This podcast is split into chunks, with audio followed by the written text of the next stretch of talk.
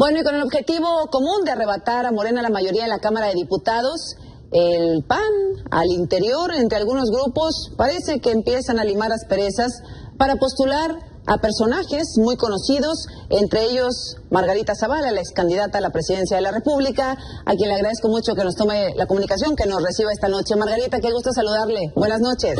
Buenas noches, Azucena. Muchísimas gracias. Un saludo a todo tu auditorio. Igualmente, Margarita, pues de nuevo le llamaremos diputada. Margarita, porque usted va efectivamente a hacer campaña, pero está en las listas plurinominales, lo que le garantiza ya un lugar en la Cámara de Diputados. Bueno, así es, es una decisión que no fue unilateral, aunque acepté, bueno, desde luego con mucho gusto y eh, aceptando el reto que tenemos como país, como ciudadanos de tener este deterioro democrático que además tiene su expresión en deterioros en términos de salud, de economía, de cuidado del medio ambiente y de Estado democrático y constitucional de derecho. Y hemos visto que la prioridad que tenemos ahorita, pues, es desde luego generar un contrapeso y una oposición fuerte, responsable, que detenga esta aglutinación de poder en la que se está instalando el gobierno. Margarita, eh, He platicado con, usted muchas veces eh, durante la campaña del 2018, antes de la campaña, estaba usted muy enojada, muy molesta con el PAN, que la maltrató, que le atajó el camino para abanderar al Partido Acción Nacional en la presidencia del 2018. Usted tomó la vía independiente. ¿Qué cambió del 2018 a ahora, Margarita? Bueno, muchísimo. Cambió eh, eh, la coyuntura en la que estamos obliga a que todos hagamos lo, pues todos los que creemos que hay que tener un contrapeso, hagamos todo lo posible, todo, eh, reforcemos cualquier tipo de mecanismo dentro de los instrumentos democráticos que tenga la mayor posibilidad de evitar la construcción de una mayoría absoluta o peor tantito, una mayoría constitucional de parte de Morena en la Cámara de Diputados. Y esa coyuntura también obliga a generar, que, a poner una prioridad en el caso del país, y agradezco que también así se haya visto en el PAN, y es también eh, motivo fundante de la alianza Va por México. En la, el distrito que correré yo, que competiré en su momento, será el décimo y que es la alianza Va por México la que tiene ahí eh, un acuerdo de ir por varios partidos. Ahí en ese, en ese distrito eh, en el que usted va a competir, aquí en la Ciudad de México, va PAN, PRD y PRI. Así es, y bueno, desde luego esto significa, y creo que hay veces en la historia de las naciones, que se obliga a responder de esa manera. Más allá de los partidos políticos, lo que está en juego es la democracia y un populismo que está deteriorándola y está anulando los valores democráticos. Y mira, Susana, la verdad es que después de lo que viví con México, vivimos en México libre, el uso faccioso del Estado contra quien disiente, pues también nos hace una llamada de atención en el sentido de que tenemos que buscar eh, la mayor participación posible en la jornada electoral. Y además eso invito a que esto no sea un asunto de un voto, sino pues, la participación, pues si se puede candidaturas, candidaturas, pero si no observadores y si no este, una reflexión constante de aquí a las elecciones del 6 de junio. Eh, hay muchas lecturas en la política, Margarita, más allá de la utopía democrática. Eh, se dice que el calderonismo regresa a tomar el control del Partido Acción Nacional. Yo no, yo en realidad lo que veo, eh, lo que hemos tratado de intentar y no y no somos uno o dos personas, sino cientos de miles de personas y particularmente pues coordinadores y equipos de trabajo en los estados y en muchos municipios y distritos del país que hicimos asambleas y que lo que sí estamos buscando es el mejor bien para México. Yo honestamente digo, sí, el, la aceptación, la candidatura sí fue resultado de una profunda reflexión y de la petición que los partidos se abran a nuevas posibilidades y en ese sentido, pues bueno, yo creo que ha faltado mucho, pero de cualquier manera para mí es una oportunidad que acepto y que lo haré adelante y que espero que mucha gente en distintos caminos lo esté aceptando. Margarita Zavala, eh, las heridas son muy recientes, las heridas fueron muy profundas no sé si se tenga el tiempo suficiente para cicatrizar, para sanar. Tuviste enfrentamientos muy duros con Ricardo Anaya, entonces dirigente del partido, quien se hizo de la candidatura del PAN y ahora busca otra vez, ya salió a una especie de campaña por la República, busca otra vez la presidencia de la República por el partido, por la Acción Nacional en el 2024. Margarita, estas heridas no han sanado. Yo creo que no es... Eh no es relevante si las hemos sanado o no para los destinos de nuestro país, que es a quien tenemos que mirar primero.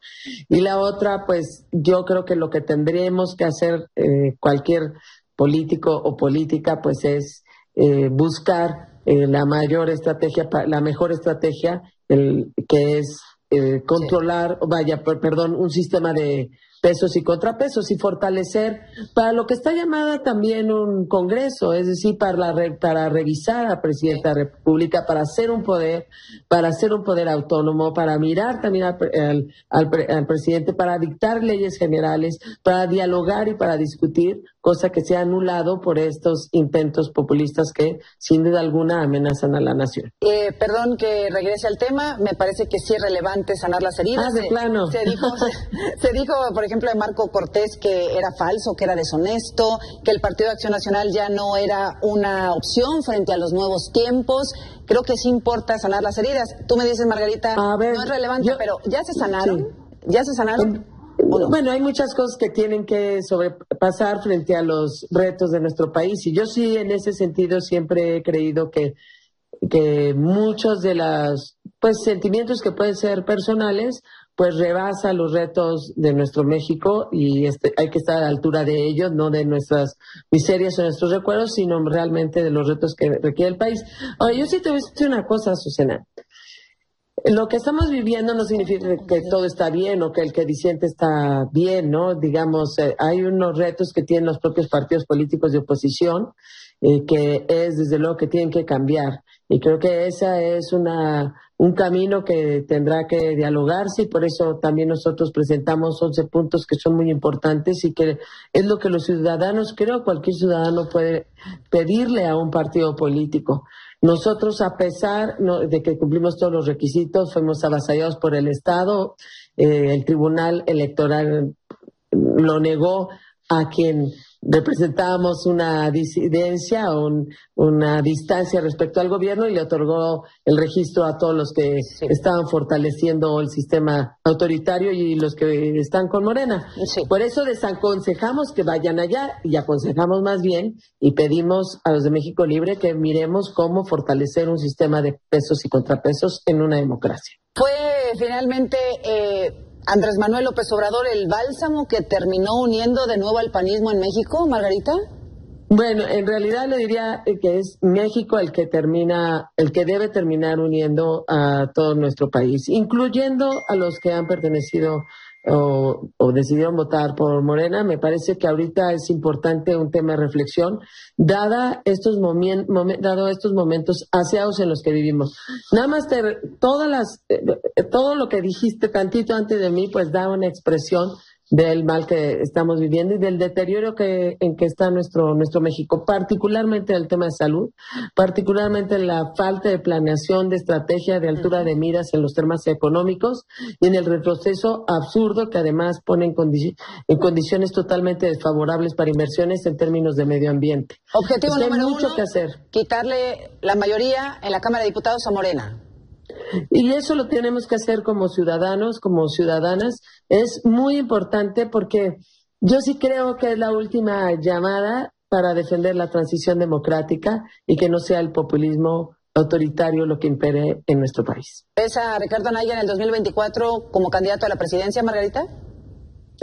Pues ya está fuera de la casa, entonces no sé dónde, por dónde ande ahorita. Y bueno, de aquí al 24, desde luego el país pues seguirá después del 21 independiente, independientemente de las decisiones de los ciudadanos. Pero la verdad es que hoy más bien debería estar atento todos, incluyéndolo, a buscar un contrapeso al sistema que estamos viviendo. en términos jurídicos, en términos constitucionales, si es que se busca un Estado democrático y constitucional de derecho, que es nuestro caso y que es el caso de México Libre. ¿O te ves en la revancha en el 2024, Margarita? no, yo nunca he sido de revanchas, la verdad. este, yo creo que el país para esas alturas, pues espero que esté viviendo la entrada y la consolidación democrática de nuestro México. Voy a quitarle la palabra revanchas. ¿Te ves en el 2024 ahora sí como candidata a la presidencia por una coalición, por el partido en el que militaste toda tu vida? ¿O en algún otro? No, en realidad eh, yo así, si se trata de ejercicios imaginarios, pues me imagino apoyando a hombres y mujeres que estén buscando pues, eh, el cambio en el gobierno, en el gobierno federal particularmente. ¿Es un regreso al PAN? ¿Va a ser formal? Es un regreso, la verdad, en el término de la política. Creo que hay mucho que platicar en adelante respecto a los partidos políticos y México Libre este, deberá plantearse muchas cosas después del 6 de junio y me da mucho gusto que sigamos, pues, sostenidos y buscando lo mejor para México. Y eso es lo que hemos pedido desde que se nos negó injustificadamente, indebidamente, injustamente el registro, que es buscar eh, la mayor intervención e incidencia posible en el cambio que requiere nuestro México en estas elecciones del 2021. Inevitable. para el 24, pues ya veremos. No, espero que haya nuevos ciudadanos, ciudadanas y estaré yo apoyando. Eh, inevitable omitir la pregunta sobre Felipe Calderón, el expresidente de México. Él no va a competir por ninguna diputación, por ningún puesto. Fue decisión de él, no se lo ofrecieron. Bueno, yo creo que le corresponde el decirlo, pero bueno, así adelantadito, pues él ya algunas veces había dicho que no lo estaría buscando y me parece que él sin duda alguna pues es una voz clara también y guía de en términos políticos, pero tiene el propio papel de un expresidente y sus propias decisiones. Así es, Margarita, pues eh, te deseo mucha suerte, te agradezco mucho esta conversación. Eh, yo fui testigo, lo vimos eh, en el debate, en la campaña, lo que significó para ti que el Partido Acción Nacional en esos años no te apoyara, no te respaldara para ir por la presidencia de la República. Tomaste un camino difícil de una independiente que luego desafortunadamente no funcionó. Fue un camino duro para recuperarte de nuevo y llegar hasta acá y decidir volver de la mano con el partido que, perdón, pero pues te maltrató en aquel momento. En realidad llegué de la mano de México Libre, que ha sido de las experiencias pues una de las más grandes de mi vida. Éxito, Margarita, gracias. Muchas gracias. Gracias, buenas noches.